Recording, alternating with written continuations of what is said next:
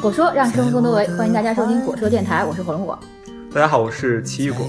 今天呢是二零一五年的最后一天啊，我们来到了十二月三十一号这个时点。我跟火龙果也是经过讨论吧，想推出一期特别的节目送给大家。嗯，这期节目呢也是基于我们最近成为了这个荔枝 FM 的。成长播客得到了朋友们的厚爱，最近的播放量也是非常的高啊，隐隐觉得要火的节奏。对，偶尔会在这个教育板块中排名到前十啊啊，所以说我们这个节目坚持了这么长时间哈，也是愿意跟大家分享很多自己的这个成长感悟，受到了大家的欢迎，觉得非常开心。嗯，我们今天这期节目呢，就是想跟大家聊一聊二零一五年关于读书的感受，所以我们这期的标题呢叫。二零一五阅读笔记，那些让你欲罢不能的体验。你说有时候这个欲罢都不能了，那暖气片还行吗？我去，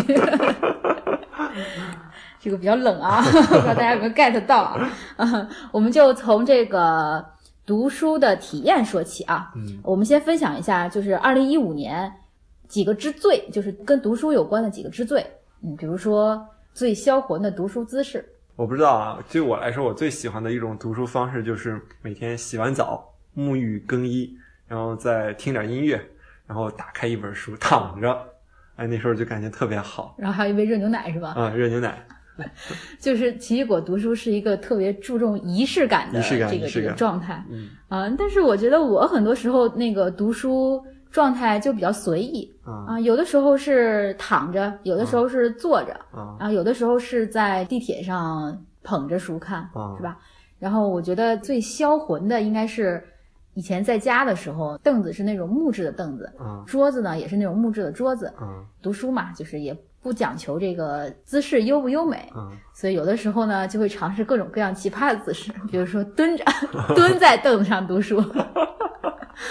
我有时候经常那个上厕所时候读嘛，就读书的时候上厕所，然后有时候看的特别入迷嘛，导致你起来之后腿都麻了，就那种感觉。原来这个蹲在椅子上读书是为了追求一种在厕所看书的体验，是吧？对对，因为古人不是有句话说的好吗？就读书有三个地方，就是所谓的马上、侧上和枕上啊。其中枕上就是我们刚才提到我喜欢的嘛，就是躺着躺在床上。刚才你你说的那种就是。侧上吧，其实 虽然没没去上厕所，但是蹲追求一种侧上的感觉。还有一种是马上，可能行军啊、打仗赶路的时候。行军啊，我想到是通勤，你知道吗？就是在地铁中，地铁中会看书。我觉得在地铁中读书的时候会特别投入，因为你做一些其他事儿吧，觉得时间还是过得挺慢的。但是读书的话会过得很快。然后像之前读过的几本那个社会物理系列的书，像《黑天鹅》呀、《智慧社会》啊什么的。好几本都是在通勤的过程中读了很多。嗯，我自己个人的阅读效率最高，其实是在飞机上，还不是在地铁上，因为飞机有时候往往，比如说你飞个两个小时，甚至长一点，七八个小时。这段时间很完整，啥也干不了，嗯，手机也用不了。很重要一点，你手机也用不了，对，断网，断网就只能看书，只能看书。那你在飞机上读过的书有什么可以分享的吗？比如说有一次我读了一本那个很厚的那个，嗯，枪炮、病菌与玫瑰吧。枪炮与你读了吗？读了读了，应该是枪炮、病菌与钢铁。对，那个钢铁与玫瑰是一个乐队哈。不 对，枪炮与玫瑰是一个乐队，Guns and Roses。哎呀，这都啥记性啊？就国外特别，他们很多人写书喜欢用三个名词并列啊，就像这种枪炮、病菌与钢铁是三个词并列的，还有还有好多吧，就类似的这种。嗯，抽出来一些关键词是吧？关键词，我想到那个，我当时在躺着读书的时候读了两本，当时是因为。就是腰又不行了，又又闪着腰，然后就在家躺了两天，然后那两天又读书效率特别高，把那个 Lean In 就是那个 Sandberg 那个向前一步，讲那个女性应该怎么样在这个社会中，啊勇敢的去争取机会，表达自己，然后在事业上更上一层。这本书读了一下，然后还有一本叫《追逐日光》。是一个咨询机构的合伙人，在他发现自己生病了以后，最后的一段时光中，他选择怎么样度过自己的生活的。我们之前不是录过一期节目吧，叫《向死而生》，嗯啊，其中就介绍了这几本书，包括《追逐日光》呀，还有呃林志军的《重生手记》啊，这几本介绍好多。嗯嗯，在不同的情境下，可能你喜欢打开的书不太一样。像你刚才讲，你躺着的，你可能很喜欢看一些。积极向上的，对，充满了能量的，是吧？就这样的一种情。一般躺着不应该看那种小说系列吗？就是看一些故事啊、短文啊这种的。哦，对，其实今年我还确实看了两本我自己觉得特别好的那个书啊，嗯就都是这种故事型的。我其实有时候很反感那种畅销书的题目，但是我今年看的这两本确实是让我觉得那个人太会讲故事，让你读起来欲罢不能。嗯，这两本就是都是一个人叫囧叔的人写的，就是泰囧的囧嘛。太太囧的囧囧书，一本叫我讲个笑话，你可别哭啊，嗯，第二个叫我讲个故事，你可别当真啊。哎呀，这题目就起的特别好。听着都很像畅销书，但是其实他讲的，其实我觉得是有他自己的故事原型的。嗯他讲在北京当年的很多的故事，他自己一个一个的故事串起来的。都是跟他自己有关的吗？我猜是基于他身边的人或者是构想一系列故事。还有一个是讲了一些类似于奇人奇事儿，但其实他讲的都是他的朋友嘛，嗯他的朋友们。嗯哎，我觉得是我读的，嗯，反正至少很吸引我的。我感觉每一个都能写一个电影剧本那种感觉。是吗？嗯嗯，有这个当剧作家的潜质啊，对对对囧叔，嗯，可以抽空的可以读一读。我觉得这题目起的真的非常好，对因为它有能在题目中看到冲突和矛盾，对，是吧？这就是剧本的一个特质哈是。嗯，那我们再来问第二个问题啊，就是最想读书欲罢不能的时刻。最想读书欲罢不能的时刻。嗯我觉得对我来说，可能今年有几个读书的体验就比较好。有一个是那个我当时读那个很学术的一本书了，叫《跨越边界的社区》。嗯那本书其实是讲当时城中村的故事，嗯就是温州人如何在北京大红门卖衣服。但我觉得那个作者写的是真好啊，就很厚的一本书，我是白天看，晚上也看，就是有点像我当年看武侠小说那种感觉，你知道吗？对，真的是就欲罢不能那种，就不是因为场景，就是或者说我身处一个多么适合阅读的环境，嗯那就因为那本书写的太好了，我觉得，嗯，然后又又与自己当时的阅读兴趣很吻合嘛，然后就一口气把它看完了。是项标写的那个。对对对，像描写的那个。他是用自己的这种根植性的调查方法，然后去访谈了这大红门这个地区的变迁过程。对对对，是。啊，这种学术的书也能写成这样。但是他就是很不学术。为什么很不学术？加引号的不学术呢？是因为当时向彪写这本书的时候，他是北大的一名本科生，啊，他的本科，然后包括他硕士做做了三年。就虽然这本书是一本就是他的学位论文了的一部分，但是他其实是你想一个本科生他写，他并没有多少的理论嗯啊，也没有多少的这种很宏大的叙事，其实就是在讲述这个故事。嗯，讲故事嗯，啊，所以说讲的特别好，我觉得。大家都特别喜欢听故听故事，对我现在是觉得，就是学术著作，即使你要写得好，也要讲一个特别好的故事嘛。嗯，就是讲故事是一个写书能成功的一个很重要的法则。嗯，因为刚才我们在讲欲罢不能的时刻啊，对，我想到的是几点啊，是比如说你可能第二天要考试，啊或者是第二天你要做一个 PPT 去跟别人讲东西，啊这个时候就是书到用时方恨少，这个时候你就会特别想赶紧把这本书看完啊啊。有就是这种临时抱佛脚的时候，可能是你在读书的过程中的一个快速积累的时候。比如说我前两天去北京市规划院做了一次关于城市新业态新空间的讲座，然后呢，我是之前看过一本书叫《众创时代》。啊，是讲互联网加，其实就互联网加在各个行业中是怎么体现，然后这个应该怎么去呃提升我们的制造业啊，改进我们现在的这种传统行业，是这样的一本书。但是我就因为我在这个新业态和新空间里面提到了这个制造业转型这个事儿，我就想到了这本书，我就去非常快速的去把它浏览了一遍，把它非常精华的东西 get 到了，就发现你其实读一本书。如果你真正想用的时候，带着问题去读的时候，不一定要花多长时间，可能不是像我们平常那种，我我我先慢慢看，我先从头一点一点看，吭哧吭哧吭哧半天，然后看几页就不想读了，不是那种状态。嗯。嗯，但是这种阅读还是适用于某一类书吧，啊。那有一某一类书和某一类情境。对，它就是不是那种让你能够深刻反思啊，或者是让你体验到一些什么东西，对对对。就是这种为了用而读的书。就往往那种灵光乍现，或者说你感觉特别有体会的时候，都是在于有在一些无目的的阅读中，嗯。泡壶茶，在图书馆看一看书啊，这种时候能获得一些很不一样的一种体验，嗯，所以刚才我们说的这个时候，应该算是比较有效率的效率的。读书的状态。嗯。除了这个，我觉得还有特别想读的时候，是在比如说去了一个书店，嗯然后你看到了很多新书，嗯然后你就特别想知道这些书都是讲什么的。那个时候，或者是你刚从书店回来的时候，嗯呃，特别想要把这些书都一口气儿读完嗯，啊。这个时候是比较想读的时候。是，还是我觉得这时候也是书店啊，包括图书馆，它存在的一个很大的意义和可能性，就是你在那里边能发现一些书。嗯往往现在那种电商吧，就是至少现在这种图书啊，你都得去检索，嗯或者是你搜一下书名，或者是一些畅销啊、热热销就这样的，嗯，你很少有一种发现的过程。就减少了一些呃不确定性的相遇的可能。对对对，其实有时候你在图书馆啊，或在比如说我经常去万盛嘛，你在万盛也还是经常能发现一些特别好的一些书嘛，嗯都是以你不知道的，你不知道的话，你就很难在互联网上去检索到。对，用我们今年读过的这个《黑天鹅》这本书里的观点来，就是说有有很多事情就是对你产生重大影响和改变的事情，嗯，呃，可能就是那些你还没有意识到的事情。嗯就也许有一天你去了一个书店，然后在转角碰到了一个女孩儿，是吧？或者是跟某一本书相遇，就是对你的一个世界观和人生观都产生了非常大的影响。嗯，我记得清华还拍过一个系列嘛，就清华的图书馆其实做的特别好，不光是各种服务啊、网站都做的特别好之外，他们还推出了很多鼓励大家去读书的一系列。嗯其实好像叫《爱上图书馆》，对？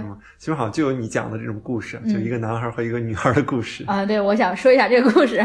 他们当时是因为图书馆检索，它是可以把那个检索信息发到你的手机上的，嗯所以他们就彼此发消息，是通过这种方式，是在学校图书馆搜一本书，嗯。你想给对方说什么话，嗯。比如说我们说好的、嗯。啊，就是发这本书，然后在那个搜索完以后把发到对方的手机上，啊然后对方会回一个我们在哪里相遇吧？一个书名是吗？对对对，哎，我觉得这个特别像那个韩寒他们最近出的那个一个嘛，啊，就是一个的那个，后来不是结集出了一本一系列的书嘛？嗯那些书就是每一句的标题和下一本是能连上的，是吧？啊、啊、就跟 华中科技大学李培根根书的讲话一样，是吗？历年的讲话最后两个字都是下一年的标题。啊，对，它是这样的，就是比如说我今年是将来是什么什么，你将是我们永远的牵挂，然后下一年的主题叫牵挂，然后最后一句是呃母校的一切都将成为你记忆中最美好的回忆，然后他下一年的标题就是回忆，特别有系列的感觉啊。嗯。啊，就这些嗯。不经意间埋埋下的这种小的惊喜，嗯，其实我还当时还想过一个创业的点子啊，不妨跟大家分享一下，就是基于阅读和图书馆的。我经常在想，其实很多时候你读过什么书，很能发现一个人的性格和特质，嗯比很多测试都要准确。所以说，其实图书馆就提供了大量的一个资源，它能记录每一个人他其实在图书馆借阅了什么书，嗯，而且同时对于一个个体来讲，你特别希望去找寻一些和你读过同样书的人，对，无论是同性的也好投啊，无论是同性的也好，嗯异性的也好，你都希望去发现这样的人。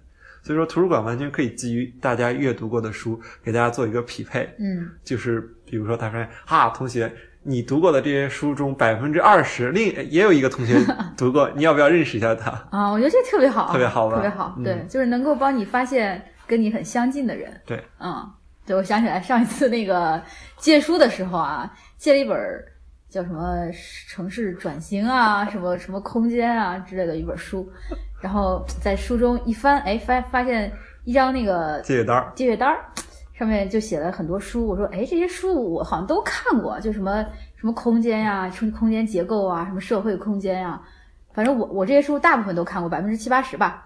然后一看上面，哎，还有个名字，奇异果。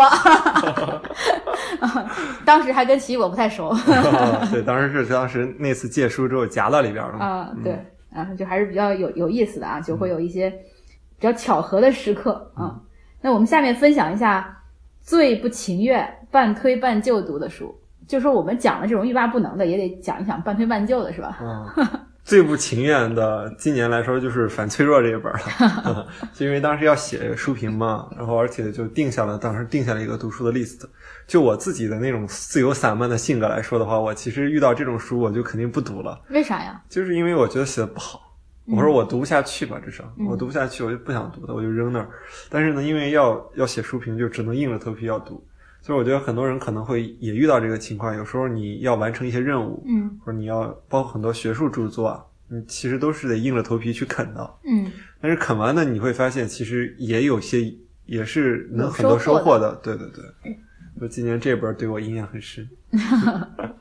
呃，类似的一本是那个《黑天鹅》都都是同一个人写的，叫塔布勒，他是讲那个不确定性的。我们之前在果说的微信公众号 iFruit Talk 里面也推荐过相关的这个他的书评，嗯就发现他这个人吧，他比较随意，他写东西他可能想到哪儿写哪儿，就是结构化和这种前后有的时候会有一些矛盾嗯啊，所以就看起来比较费劲，写起来也挺难受的。嗯 但是，但是你不能否认，人家确实是有智慧的、嗯啊。对于不确定性啊，对于这些处事原则啊，嗯。不过说到这种半推半就啊，其实我觉得我自己一个看书的原则或者选择书的原则，还是一个你能看下去，你喜欢看你就看，不喜欢看，其实很多时候你就觉得确实是就可以放到一边儿了。嗯嗯嗯，是不要勉强自己。不要勉强自己，你喜欢看啥就看啥。对但是我会发现，我以前不太爱读书，一年读不了几本书。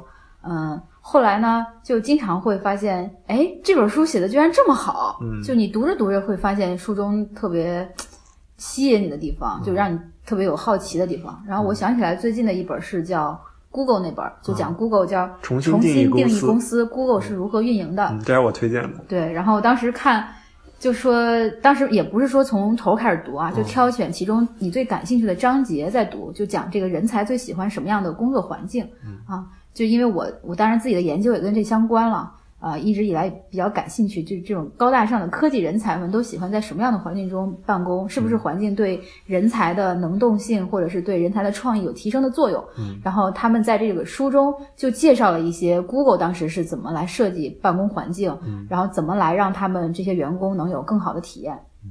然后一个非常跟以前认知非常不一样的点就是，他们其实不是把办公环境做得多么高大上。他说他们的办公环境其实是非常密度非常高、非常狭窄，然后就每个人都能互相打到对方的这种状态啊。但是呢，他们把那个休息室和交流空间做得非常的高大上，非常的舒服。嗯啊，就是因为在你工作的时候，可能呃跟大家临近一点，会有这种同伴之间的激励啊。比如说人家在工作，你就不好意思在玩啊，这种状态嗯啊，我觉得是对我来说是有一个新的认识。啊，那我们再往下就聊一聊最无趣的书吧，就是你看谁的书，觉得看完以后觉得是什么样？今年啊，就是如果聚到今年，其实我觉得冯唐写的越来越无趣。冯唐不是一个挺有才华、挺有段子味儿的人吗？啊，对，冯唐自称冯金线嘛，就是他认为他自己找到了文学的金线。但其实我自己以前觉得冯唐书确实确实写的挺好的，就他的书我还看过挺多的，像当年的《万物生长》，包括今年拍成电影了，还有活着活着就老了，包括十八岁给我一个姑娘，就写了挺多很很不错的书。嗯，但是我觉得今年从他开始很大程度上开始全职写作了，但反而我觉得他可能在寻找一种突破，但我自己可能欣赏不了。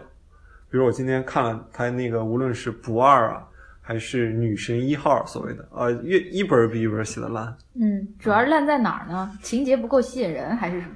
我觉得还是不太会讲故事啊，就是他以前的那种故事，很多时候是植根于自己的经历嘛，就他很多之前的那种小说啊。嗯，但他现在想要跳出自己的人生经历，在一种更抽象的层面上去描述人性，但我觉得他是比例不够了。哦，就他自己的人生经验可能不足以支撑他去写这样的东西。也不是经验可能是够，但是同样写一些这种东西，你比如说莫言啊、阎连科，他们可能都在写，但是我自己觉得冯唐的笔下的是是缺少一种写一个大故事的架构和能力的，嗯就是不是说经验不够，是这时候也得看天分嗯，这让我想起了那个《三体》。啊。我今年在就有一个朋友说就想看《三体》，我就送他一套。然后当时我在搜刘慈欣的书的时候，我就发现他好像最近也出了几两本儿，一本叫《二零一八》，一本叫《时间移民》嗯就一些他写的短篇集结在一起。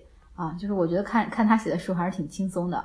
就大刘嘛，他硬科幻做的比较好，嗯他的那些小故事就没有多么的深刻，但是会给你一种这种比较科幻的感觉。啊，不一样的体验。嗯，然后我觉得，嗯，比较无趣的书是那种工具性的，教你怎么编程啊，教你怎么做弄数据啊什么的。所以，那个也是计划了很久，我们要写那个数据可视化方面的书那个读书的心得啊，也是迟迟的还没有开动啊。啊，是，确实有时候工具性的书读起来确实挺无趣的。嗯，所以工具性的书是不是应该就大概过一下，知道它每一章在讲什么，对，然后大概有个印象，你到时候之后需要用的时候再回来找就完了。对，是这样。嗯，然后再分享一下最快读完的一本书吧。最快读完的一本书，嗯，有两种情况。一种情况就是这本书其实写的特别好，嗯，就我会读的特别快。还有一种情况呢，其实就是这本书之前他比如说作者很多观点我都了解一下，嗯，然后就会速读一下。我今年确实还读了几本这样的书，有一本叫创业有关的，叫《创业维艰》，嗯，我记得当时是去参加一个什么活动嘛，当时没没进去，然后我在下边等人，等等的过程中，我就看到他们桌上正好放了这么一本书，嗯。然后我其实那时候人生很嘈杂了，就是那种周围就是那种所谓的比较亢奋的创业者嘛，我又不是哈。然后我就在那儿翻那本书，哎，我就写的越越写越读越好，因为我之前看过那个《从零到一》那本嘛，嗯，但我读了《创业维艰》之后，我觉得写的比《从零到一》好多了。嗯，他讲他当年一步一步的那些坑，嗯，栽过掉过那些坑，就大概是很快，大概等人过程中一上午两两三个小时，嗯，呃，我就把它看完了。嗯，我觉得这算读的比较快的一本。啊啊，还有一本我印象也比较深，是今年读那个《行为经济学要义》，就当时是汪丁丁写的一本书。这个人也很神奇，以前学数学的，后来研究行为经济学，就他其实从根儿上想讲人的行为和意识。就经济学经常讲理性人嘛，嗯，这种都是怎么产生的？其实很多时候你结合了一些脑科学啊，或者是这种包括马丁诺瓦克他们的研究，嗯，因为这本书是他一个之前的一个行为经济学讲义的一个精要，而那本书我又看过。所以说这本行为经济学这个要义啊，就这本小册子就读的特别快，可能一共就翻了一个多小时，嗯，就把全翻完了。就我发现，其实我读的书还都是偏学术和高大上，是，就是都还挺深刻的啊。就我觉得我当时想起来那个读最快的一本书，应该也不能算书吧，就是那个《滚蛋吧肿瘤君》，那个是最快的。的。对，它是个漫画，对它它可能几十页吧，就一会儿就看完了，而且特别 happy。啊，呃，看得很开心。就那个熊顿那个这个同名的电影也也已经上映了，白百合演的。然后我觉得也是特别的，就振奋人心吧，就是不能说振奋人心啊，呃，我觉得也是特别的鼓舞人啊，因为他比较乐观，这个乐观开朗的天性哈，然后在那个那本书里面体现的淋漓尽致。嗯，然后另外一本我觉得读的比较快的是那个。谷歌工作整理术，哦，就是他教你怎么整理东西的，就是他教你怎么分门别类的来来整理自己的东西啊，就是这这算是工具类的书吧。所以你说那个我我看的书还都是偏这个工具啊，然后轻松的啊 多一些。对，所以说我今年翻了翻，我因为经常会在那个豆瓣上去标一下自己读过的书，其实。大多数还是学术类的为主，嗯，但是也有几本，除了刚才提到那几本书之外，我还读了几本，我觉得也蛮有意思的，也可以推荐给大家。一个是何伟，就是那个彼得海斯勒嘛，嗯，他写过《甲江城》啊、《甲骨文》啊、《寻路中国》这个作者，他今年我读了他一本《奇石》，嗯，就是也是一个新的集子，叫《来自东西方的报道》，就讲他，比如说里边提到了姚明啊，就很多人物的故事，还有一章我印象特别深，他讲了一个在一直在研究长城的一个人。然后我还读了一本叫《留住手艺》，是一位日本作家写的。他在讲日本那些很古老就传承下来的一些手艺，比如说边框啊，嗯，木木桶啊，就洗澡那种桶啊，包括做，我记得还有做鱼钩，嗯，啊，就这些，你读起来会觉得特别的温暖，就那种感觉，因为每一张是一个手艺人，嗯，其实特别像我们现在看到那个一个挺火的微信公众号叫一条，嗯，哎，就读起来就感觉有那种视频的唯美的感觉，嗯。讲这种手艺是如何在一代一代传承，这些手艺人其实在日本也是面临着一个工业化以及这个现代这种制造业的冲击，哎，嗯，他们其实市场也非常的狭窄，嗯，但是他们也一直在坚守着这些手艺。你说这个，我觉得这个小就这种故事性的介绍这种风土民情的，嗯，这些确实还挺有意思的，因为就像旅行一样，对，就好像到了那个地方去体验当地的一些文化，对对，是这样。所以总结一下，我们刚才盘点的这些读书之最，这些让你欲罢不能的、半推半就的啊，或者说是最无趣的、最开脑洞的书。然后我们看到，就其实我们读书大概分为两种状态，一种叫有组织、有纪律、有规章、有制度的读，是吧？就是你必须要读的东西，我们要定好的计划，你要把它完成的，要学习的，要实现的。对。然后还有一种呢，叫无组织、无纪律、自由散漫的读。对，自由散漫的读。